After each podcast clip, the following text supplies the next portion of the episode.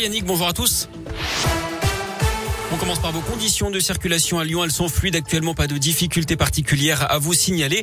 Toutefois, le retour des vignettes est de retour. Hein, que les vignettes critères à Lyon, le bassin lyonnais, la vallée du Rhône et le Nord-Isère sont en vigilance orange pour la pollution aux particules fines. Vignettes critères 0, 1, 2 ou 3 obligatoires pour circuler à Lyon, Caluire et Villeurbanne.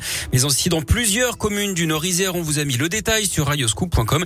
Je vous rappelle également que la vitesse est abaissée sur les grands axes et le Citral, lui, euh, déploie son ticket, un titre à 3 euros.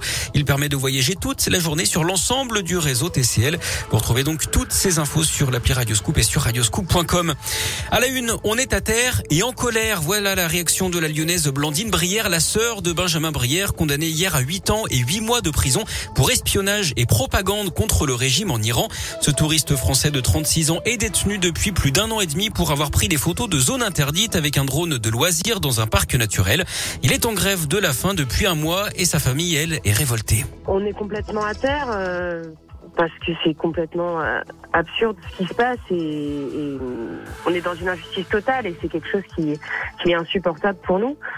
On est aussi en colère parce que bah parce qu'on se rend compte qu'on est mêlé à des, des, jeux qu'on ne maîtrise pas et qui nous dépassent complètement et qu'on a un long chemin à faire avant de sortir Benjamin de C'est clair et c'est lisible. Benjamin sert de, de moyen de pression euh, Le gouvernement français a jugé hier inacceptable la décision de la justice iranienne. Benjamin Brière va faire appel. Une pétition de soutien sur change.org rassemble plus de 53 000 signatures.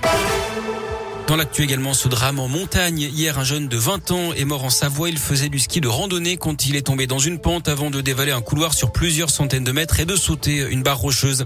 Peut-être un soulagement pour les parents et les enfants. Le protocole sanitaire pourrait être allégé dans les écoles après les vacances de février.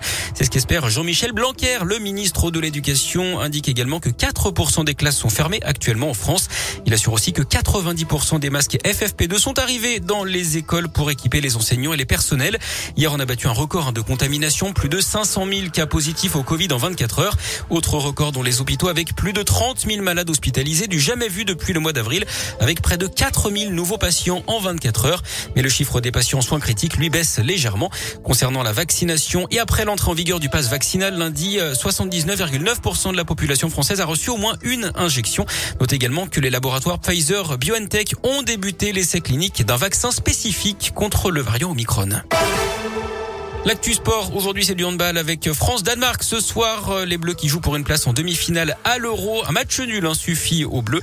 Coup d'envoi de la rencontre à 20h30 et puis en tennis, la fin des quarts de finale à l'Open d'Australie.